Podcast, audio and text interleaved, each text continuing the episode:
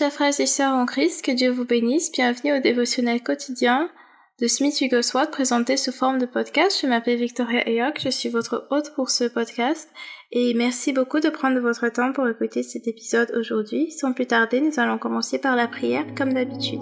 Seigneur éternel, Dieu Tout-Puissant, nous te remercions pour ta parole, nous te remercions pour tes enseignements qui nous éclairent et qui changent nos vies. Que ton Esprit Saint nous guide en ce moment pendant que nous écoutons cette parole pour que nous la comprenions et que nous la mettions en pratique parce que nous ne voulons pas juste être des personnes qui écoutent ta parole mais qui la mettent en pratique au quotidien. Au nom de Jésus-Christ, ton Fils, nous te prions. Amen.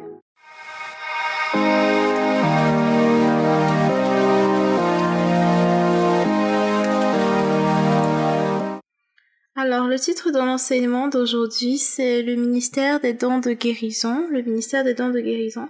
Et là, nous allons lire 1 euh, Corinthiens chapitre 12 du verset 4 au verset 11 et nos versets clés pour aujourd'hui seront le verset 8 et le verset 9. Donc 1 Corinthiens chapitre 12 du verset 4 euh, au verset 11, nous lisons à partir de la version 8 secondes. Il y, a il y a diversité de dons, mais le même esprit, diversité de ministères, mais le même Seigneur, diversité d'opérations, mais le même Dieu qui opère tout en Or, à chacun, la manifestation de l'Esprit est donnée pour l'utilité commune. En effet, à l'un est donné par l'Esprit une parole de sagesse, à un autre une parole de connaissance selon le même Esprit, à un autre la foi par le même Esprit, à un autre le don des guérisons par le même Esprit, à un autre le don d'opérer des miracles, à un autre le don de prophétie, à un autre le discernement des esprits, à un autre la diversité des langues, à un autre l'interprétation des langues. Un seul et même Esprit opère toutes ces choses les distribuant à chacun en particulier comme il veut.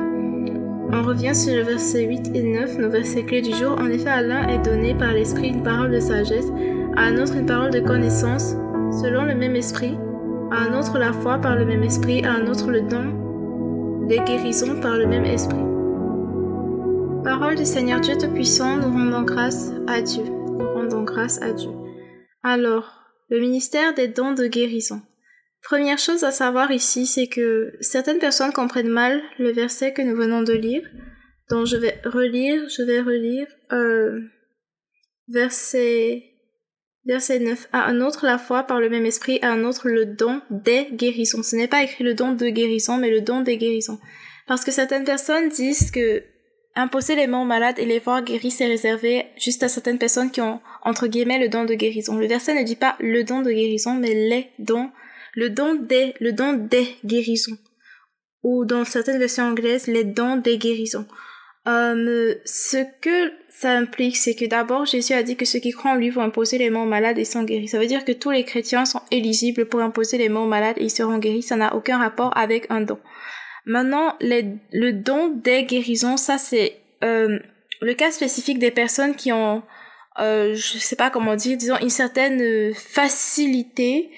Euh, pour quelqu'un qui marche dans les dons de guérison, ça va apparaître comme étant beaucoup plus facile pour cette personne d'obtenir des résultats et la personne va obtenir un plus grand volume probablement de résultats parce que c'est quelque chose auquel la personne va se consacrer euh, plus souvent et c'est aussi euh, Bref, la personne peut avoir une certaine facilité, mais ce n'est pas la même. Mais d'abord, de base, tout chrétien, parce qu'il a le Saint-Esprit en lui et parce qu'il a la foi, parce que même les, apôtres, bien avant même qu'il ait le Saint-Esprit, qu'ils aient le Saint-Esprit en eux, ils pouvaient déjà imposer les mains aux malades et les voir guéris. Ça n'avait aucun rapport avec un don quelconque, il s'agissait juste de la foi.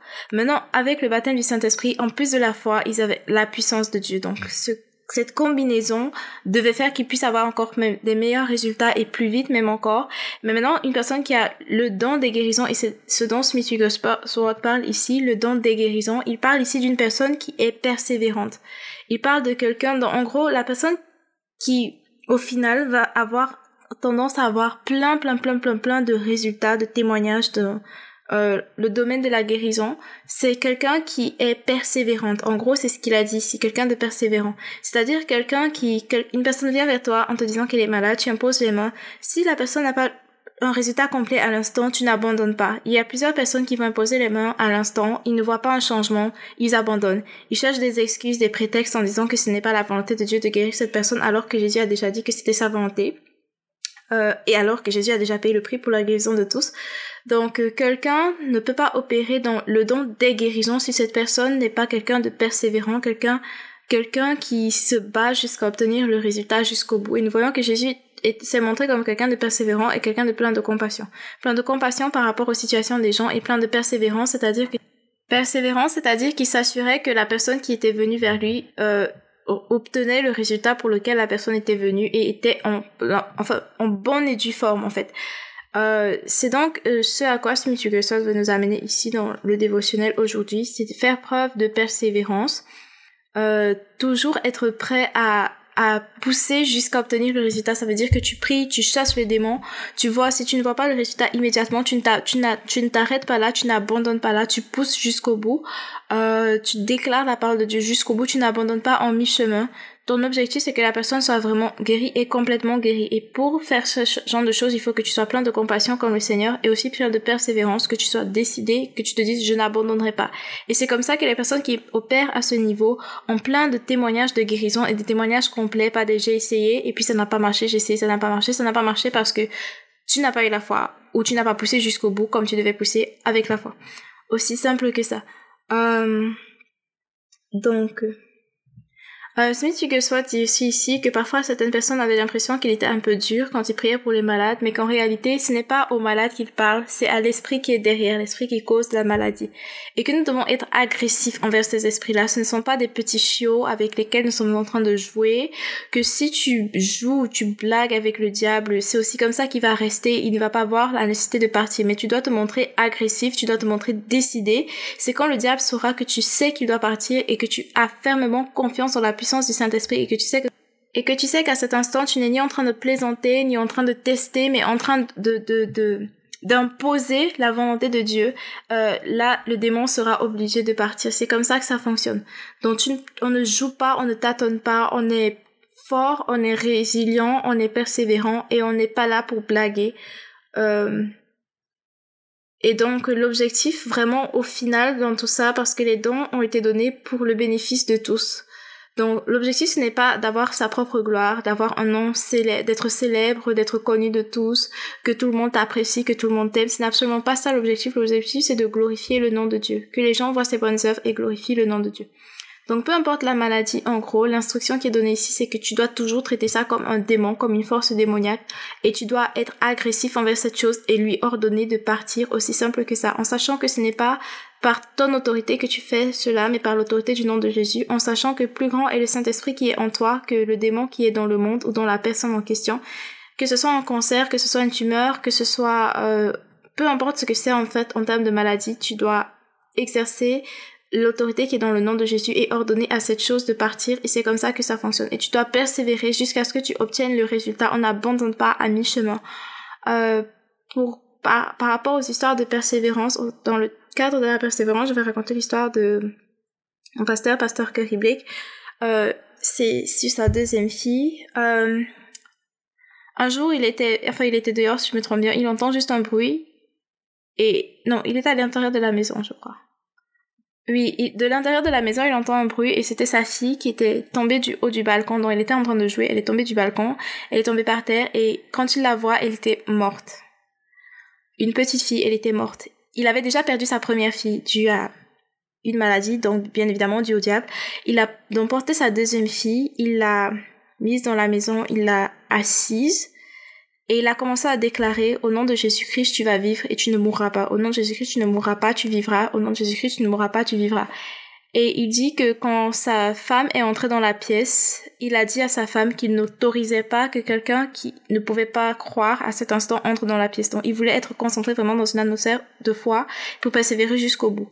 Il a continué de, il a continué de déclarer sur son enfant au nom de Jésus-Christ, tu ne, tu ne mourras pas, tu vivras. Il a fait cela pendant 40 minutes. Pendant 40 minutes, il déclarait la même chose et il ne voyait absolument aucun changement. Mais il, a décidé de tenir ferme et il a décidé qu'il avait déjà perdu un enfant et que c'était hors de question que le diable lui vole un autre enfant. Il a continué de déclarer, déclarer, déclarer, déclarer. Au bout de la 40e minute, elle a expiré, elle s'est réveillée et elle a dit papa, j'ai faim. Elle avait des fractures un peu partout. Il a dû l'amener à l'hôpital. Ensuite, il dit que, en fait, si ça se trouve, le Seigneur, euh, si ça se trouve, la raison pour laquelle elle s'est réveillée avec des fractures. Elle est revenue à lui avec des fractures. C'est parce qu'il a, il n'a pas prié aussi pour, pour qu'elle revienne genre euh, complètement guérie, quoi. Euh, qu'il aurait dû euh, et qu'il aurait pu. Euh, mais en gros, même quand ils sont arrivés à l'hôpital, la, le constat qui a été fait, c'était qu'elle était effectivement morte pendant un certain temps, pendant 40 minutes, et qu'elle était revenue à la vie. C'était un miracle du Seigneur. Si c'était arrêté à 10 minutes, qu'est-ce qui serait passé? Il aurait enterré sa fille, n'est-ce pas? Si c'était arrêté à 20 minutes, il aurait enterré sa fille. 30 minutes, pareil. Qu'à 39 minutes 50 secondes, il aurait enterré sa fille.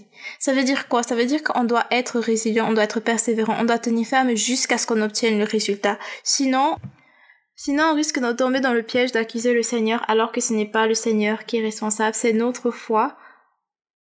Nous devons faire preuve de foi en tout temps. Donc je clôture avec cette citation de Smith Wigglesworth.